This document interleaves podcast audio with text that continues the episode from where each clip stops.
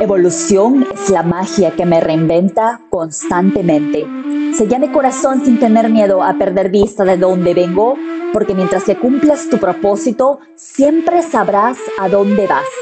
Aprendí a convertir las tristezas, las caídas, las decepciones en mis mejores momentos de inspiración. Y créeme, todos los sueños se hacen realidad. Hoy soy la cabeza del imperio de belleza, una belleza que va más allá de lo físico, que se origina en el espíritu. Sobrepasé límites y rompí todos los estereotipos. Ser una mujer en el 2021 es un gran reto que tú y yo podemos lograr. Las mujeres hoy podemos cruzar puertas que mujeres guerreras abrieron para nosotras. Tenemos voz y valor para cambiar el rumbo de esta historia. La evolución empieza en ti. Soy Edmi, más lista que chula. Inspírate con invitados exclusivos. Hablemos de negocios, de política, de salud, de cómo proteger tus bienes, de educación, de la fe, del poder de la mente, cómo generar tu propio dinero. Más lista que chula. Todos los miércoles a las 11 y 11 de la mañana por Spotify. Soy Edmi, más lista que chula.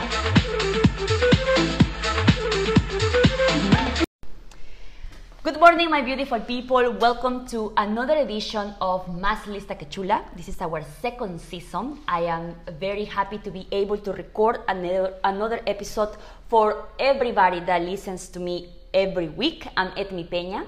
For the people that are uh, listening to me today for first time. I am a medical esthetician here in the city of philadelphia. I do everything related to beauty. And this is a, a, a, podcast that i do weekly where i can try to share with you things that i learn every day uh, experiences that i have and that help me to becoming a best the better version of myself. Every week i try to present you a new guest uh, a person that is going to teach us something, uh, inspiration for our lives, because I think uh, we all need that every day. And I'm very happy today that I'm gonna have a, a, not only a friend, a customer, and also she is from Philadelphia. Damaris Nugin Waites, she is with me today. She is a fashion designer from West Philly, and she's gonna tell us about all her experience with fashion, all her inspiration, what is pushing her to become uh, the designer that she is today. I want you guys to welcome Damar- Damaris. Thank you for allowing me to interview you today. Yes, thank and you for having me. Of course, thank you for your time. Um, I was telling Damaris before we start that we're going to talk about a lot about uh, how is that it's so inspirational for us as women to follow our dreams, to be able to actually be living uh, in, in, times where we can actually do the things that we want to do, right? Damaris, let's start for something I found in your website that I thought it was uh, extremely inspiring. Mm-hmm. And um, your brand name is? Dirty Dian. Dirty Dian. Yes. And so the word dirty can be interpreted as a negative, right? But like the brand it reps, that words fronts everything as a way to flip things upside down and be a positive representation of those who choose to live boldly wild and free how amazing yes. i think that's what um, everything that we do should push us to be free yes to speak yes. our minds and to actually flip things upside down. Uh, and I think that's what your brand represents. I was able to uh, be part of the launching of your new uh, collection yes. this past weekend. And I want you to tell everybody a little bit more about what's behind Dirty Dian. Okay, so how you just quoted um, that from our website.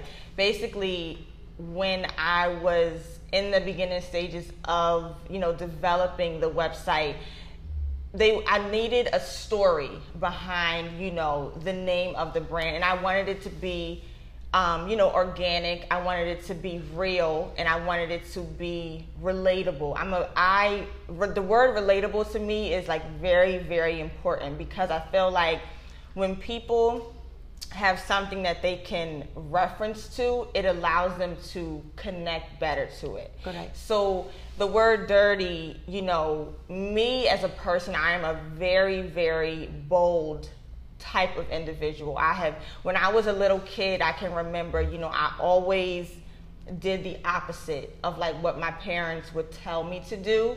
And it wasn't that I was like a defiant type of child. I just always chose to do what I wanted. So me as an adult, I still have that personality. I just make good decisions and I'm not afraid to be in my own lane and do things how I want to do them. Rather if people agree, if they like it or not. So that that kind of molded me to be the kind of designer that I am. So a lot of my designs, a lot of my um, you know quotes that I put on my graphic tees I I say whatever I want. My mm-hmm. my picture is whatever I choose it to be. And one thing I have learned with my brand and watching other brands is that every brand is not for everybody. So I'm okay with the people who don't like it because then there's a group of people who do like it. So I rather focus on the ones who do like it rather than the people who don't understand it or don't like it or don't like what I said because I really don't care. So yes that quote that you that you found on the website with saying, you know, dirty. We flip it because living live in your truth and live as who you are. Because another thing, also outside of the whole designing thing, I did go through a phase in my younger life, maybe like my late teens and early 20s, of feeling like I wanted to fit in because no one was doing what I was doing. No one kind of looked at things the way I looked at things. So I went through that phase of like, okay, let me change and be like everyone else so that I'll feel accepted. And that didn't work for me at all. So then I was like, no, I'm going to just be myself. Mm-hmm. So I'm going to just be bold, I'm going to be loud, I'm going to be crazy and wild and fun, and whoever gets it, they get it. Exactly. So whoever now don't, that you guys are listening to to what is behind her brand uh, Damaris brand. Now you understand why I have her as a guest, right? because everything that we do in life, it needs to be connected to who yes. we want to be.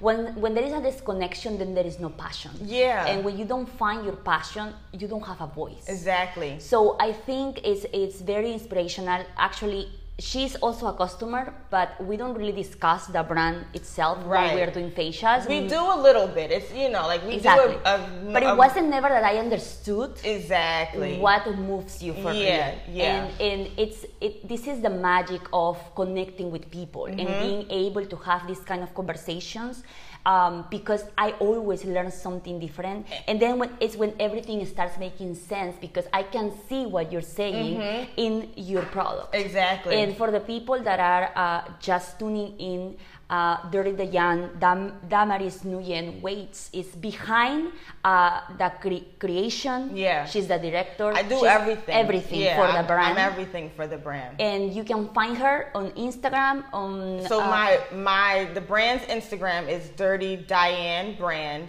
and Dian it, Diane is spelled D I A N, and um, my personal Instagram page is that Dam, D A M N underscore underscore Dam, D A M.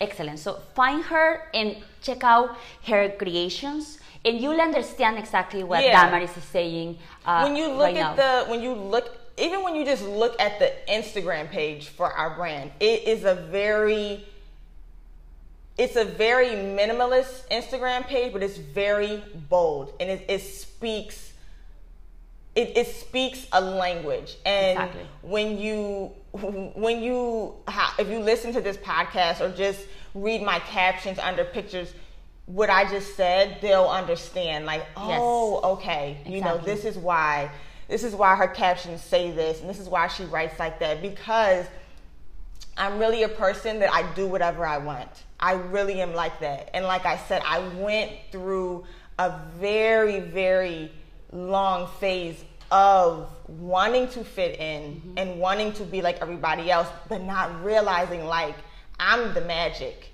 Exactly. You know, and and I was around people who made me feel like that I wasn't.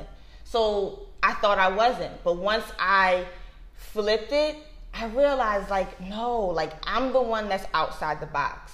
Yes. And I had to just live, you know, live in my truth. How let you me, said. Let me ask you this: When is that you realize that trying to fit in mm-hmm. wasn't what you're supposed to be doing. I mean, it's hard in the world that we're living mm-hmm. in today because really there is a box where somebody in certain industries want us to be to fit in. They want all of us to be the same. They actually, even for social media, there is certain Yes. certain uh, um, tools that everybody should be using in order for social media to be successful for you. Mm-hmm. And once you start being different and trying to do some things different, actually they block this this kind of of, of, of I, I will say expression, right? Yes. Free expression. Yes. So so tell me when is that you realize that being yourself was more powerful than anything else that you were trying? So I think for me, probably when I first realized like being, tr- the, I'll say, I'll use, you know, the quotation fingers, like traditional was not for me when I was in my sophomore year of, in, of college. when I was like, college was just like not me. I've never really been a school person, even like in high school. It just wasn't me. So I think in college, I seen how everybody like did the same exact thing. It was like it was so routine. Mm-hmm. Like you get up, you go to class, you you do your homework, you take the test, you you know you do that for four years and then you graduate, and then after you graduate, you stay for another two years and to get your master's. And I just I seen how like everybody did that, mm-hmm. and like I said earlier, I, you know, was trying to fit in. Mm-hmm. And I thought, you know, going to college, getting a degree was like the right thing to do. But my sophomore year is when I decided I was like, I'm not even going back. Like after I left for the summer after my sophomore year, I was like, I'm not going back. It's, you know, I guess that's not what I wanted to do. But I still was in that phase of like, okay, I want to fit in, but I don't want to fit in. I, it was very uncomfortable, and I'm, I was still young, so I was only like 19, mm-hmm. 20 years old. So it was still like a transition. But I think when when it really, really clicked for me, like to really like just do it, was I was living in Atlanta at the time. This was probably this was like maybe five or six years ago, mm-hmm. I think. I was living in Atlanta and I was starting the brand, but I but it was just like the name. That's all I had. All I had was just the name of the brand. I didn't know what I wanted to sell. I didn't know what I wanted to design, nothing. But I was laying down and I just made an Instagram page for it. Mm-hmm. And I was like, you know what? I'm gonna just make the Instagram page. Whoever follows it will follow it, and I'm gonna just see what happens. And then it took me some time, like from that year, that probably was like 2016. Mm-hmm. From then until about 2018, like the end of 2018, 2019 is when I really, really became consistent and you know like aware of what I wanted to do with the brand. So from the day I made that Instagram page until about the like I said the end of 2018, I was trying to figure out my lane. So I was trying to figure out like okay, do I want to do what everybody else is doing that that are designers and that have brands you know like do i want to do wholesale do i want to do just a women's brand do, you know like i was trying to figure all of that out and I, I really took my time and really you know compared what i liked about certain things what i didn't like and then now i have what i have Exactly. so and everything everything in life takes time, mm-hmm. takes inspiration. Yeah. And I think it's very important that we define what we want to do instead of being all over the place. Mm-hmm. And that takes time. So it does the, the, the main the main thing for every every project that we have in life is to start and that was your beginning when you decide to do your instagram page and maybe Yeah. that was your the, the push that you needed I, I think so because I knew I wanted to do fashion for forever. I just didn't really have like a direction of of where what I wanted to do with fashion. And like I said, it was portrayed to me as you graduate high school, you go to college, mm-hmm. you get a degree, you do this, you do that. You know, it was very it was like mapped out. I was my parents' first child to do everything, so they wanted to do everything right. So it was like, okay, follow this guide and we know you'll be Absolutely. okay. And it's funny. It's funny that um, we all, I think, you as being um, i think it's courage that you had to break that pattern Yeah. right um, I, I will I will say I identify myself exactly with the same thing because we grew up in a world where they tell us this is what you're supposed to Exactly. do and once you start taking the next turn or a different turn then you realize and it's such a hard work to realize okay I'm becoming somebody different and in that path you're gonna lose a lot of people you're Yes. gonna lose um, Yes. you're gonna lose maybe the, the affirmation that you are looking from to have from your parents which is so important Yes. but it's more important to believe in yourself to mm-hmm. believe in your dreams Yeah. and to do what makes you actually feel comfortable and it's not an Because easy path It's not an easy path because even me now in my 30s, I still sometimes, and I don't even notice that I'm doing it. I still sometimes second guess, like, Ugh, should I should I do it like this, like the way that I really want to do it, or should I play it safe? I always end up going with my with me, but I do sometimes in the back of my mind have those thoughts of like, all right, let me let me do it. Let me do it the way that the world thinks is okay. But then I'll be like, nah, I'm doing it my way. And every time I do it my way, it always Works out. Works out all And the time. Also, you you, you start this very young. Uh, uh, you Yeah, start yeah, thinking, yeah, yeah. having all these ideas of being yourself very young at 19 that's that's impressive like Mm-hmm. Yeah. all my realizations came after i moved out from peru where Okay. Mm-hmm. you are on your own and you have to figure things out on your own right but at 19 you're so young so i'm pretty sure you had a lot of challenges not only uh, at an early age as a young woman but also as a black designer Mm-hmm. what are the challenges that you experience every day So I th- for as a black designer, I think I think that what it, I think people don't realize and, and recognize that the world, and I say this like very confidently and passionately, the world moves on everything black. Our culture is like is very dominant. It's very um, it's very powerful. You know, we are the leaders to a lot of different avenues music, fashion, um, you know, Sports. sports. We are we are like front and center. And I think I think that when people admit that, it will be a lot easier for us because I see it all the time on social media because social media is like the leading resource mm-hmm. for, you know, like for brands, whatever brand you have.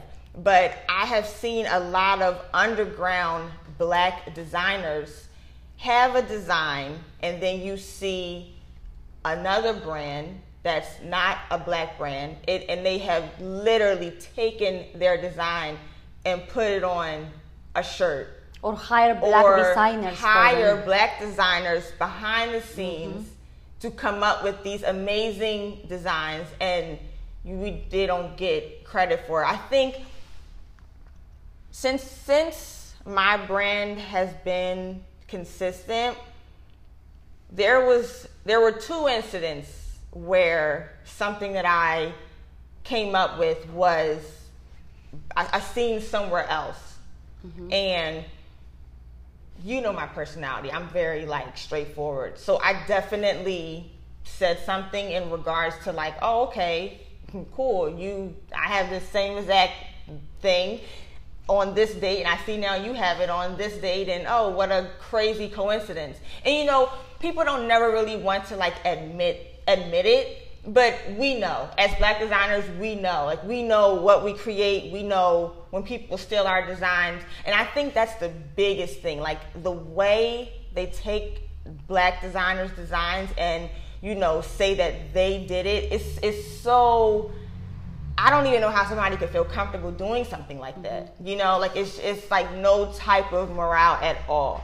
So I think in the fashion industry, we have to just work so much harder to be recognized as just just just to say like, oh, we're good. You know, let alone like like just giving us our full recognition.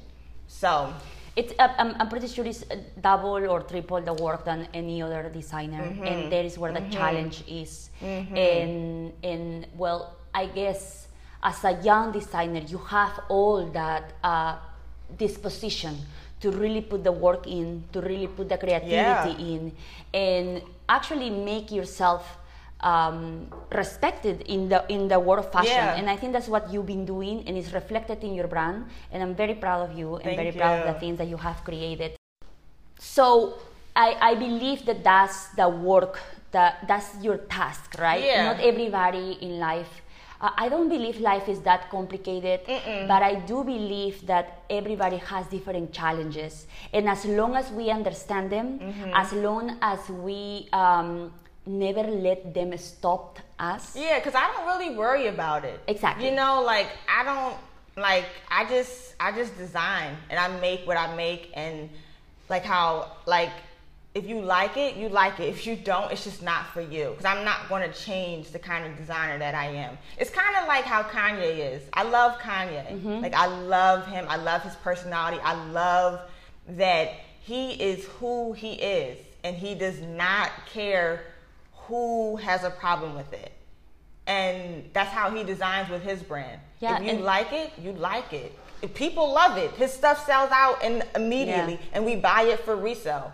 You know, so th- that's how I, I look up to him. His his courage to just be who he is is really inspiring because he he doesn't even that the noise of like who don't get it doesn't even affect Correct. him. And those are the things that we have to um, rescue from every person Yes. because not everybody is able to understand that that's how the way is gonna uh, take in what you're bringing. Because Mm-hmm. Yes. most of the time we're so worried that everybody has to like what you do and everybody yes. believe me in my industry too like when people leaves me reviews i'm more conscious obviously i'm in the industry for a long time so Right. right now it's easier but in my beginnings when somebody didn't like something i do it was eh, I, I took it personally right. right It's just you just weren't for them. correct Eh, but with time right and, and this is another thing that I, I want to emphasize about you and your personality Mm-hmm. with time you realize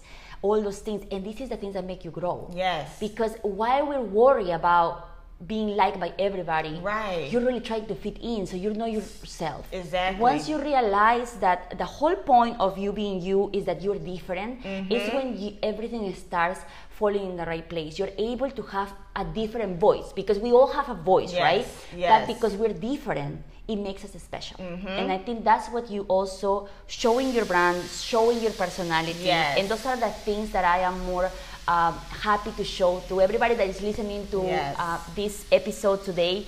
Uh, we are with Damaris Nugin, and she's a fashion designer from West Philly, and she's showing us everything about her brand, about her, her designs, about her creation. And you can find her uh, on dirtydian.com. Dirty yes, dirtydian.com is the website where all of my current designs are, and um, the Instagram is Dirty Dian Brand, and Dian is spelled D I A N. People always put an E at the end of it because that's like the normal Yes. way to spell Diane, but But nothing is Not- normal about Dirty. Dian. so you can see that even in the name. Uh, just to wrap up, uh, Damaris, tell me if COVID has affected your business in, and how can you, how have, are you trying to recover? What can you tell to all the um, young business, not only women, but there is men also that listens to me. How, what will be your advice in times of crisis? So, me personally, COVID did not affect my brand. Um, it actually, no, no, no. Okay, so it affected it, but in a positive way. It allowed me to be like so hands on with my brand because I had a lot of time. downtime. So it allowed me to do a lot of brainstorming, a lot of like rebranding for the brand, and just an overall kind of like restart for the brand. That was like the biggest plus that COVID did for um, for Dirty Dian. But what I will say, you know, like as a business owner, as a creative, as an artist, if there are any artists on here listening. I was watching. Um, it's uh, it's it's basically a podcast, but it's the, it's a rapper called uh, Noreaga. Okay. He does a podcast and it's called um, Drink Wars, and he has Swizz Beatz on there a couple years ago. I think it was like two years ago, but I was just recently watching the episode, and Swizz said something that stood out to me. He said, "Any creatives out there, don't let anybody tell you how to see your vision." Because they don't, you know, like they don't see it how you see it. It's not theirs. And when he said that, I like turned the TV up and I replayed it, and it stuck with me. And that's what I want to say to people, you know, that are listening. Even if you're not a creative, just anybody in general, whether you want to start a business, if you want to just enhance your life in any way. It doesn't even have to be about becoming an entrepreneur. People don't know your vision. People don't know what you see. They don't know what you feel in your heart. They don't know. Don't let nobody tell you how it's supposed to go, how you should be, how you should respond, how you should act. Do what you want to do. And that's something that like I try to really live by like every day, but especially as a creative and as an artist, you know, like people don't see my vision. People don't understand the back ends of my designs and stuff like that. And it's okay. You know, like it is okay. But don't let anybody tell you how you should see your vision. Absolutely. And again, if you are listening for me to me for first time or if you've been listening every week, this is the kind of guest that I love to have, where we can have conversations where we learn something new. Mm-hmm. Everybody learns something new. Once you start, and I think the biggest lesson that Dirty Dian is leaving to us uh, today is every time that you decide to get out of your comfort zone, yes. you grow. Yes. You learn something different. Uh, fitting in today's world it's actually very easy. Mm-hmm. If you go on social media and you find something that you want to follow, you want to copy, you can do it. Literally. The hardest part is to be yourself, to start accepting yourself for and who you are. your own lane. Exactly. Create your own lane and express yourself boldly. Yes. Exactly what uh, Damaris Yen is mm-hmm. telling us today. Uh, thank you for your time. Yes, thank you for having me. Again, visit her website, dirtydian.com. Yes. You can follow her on Instagram. I'm gonna leave all the links mm-hmm. to your Instagram page, to your website in the description of this podcast. This is Más Lista Que Chula. Thank you for listening again. Uh, have an amazing week. I will be here again next Wednesday at 11 11 in the morning. Uh, I'm Edmi Peña. Thank you for listening. Más lista que chula, nueva temporada.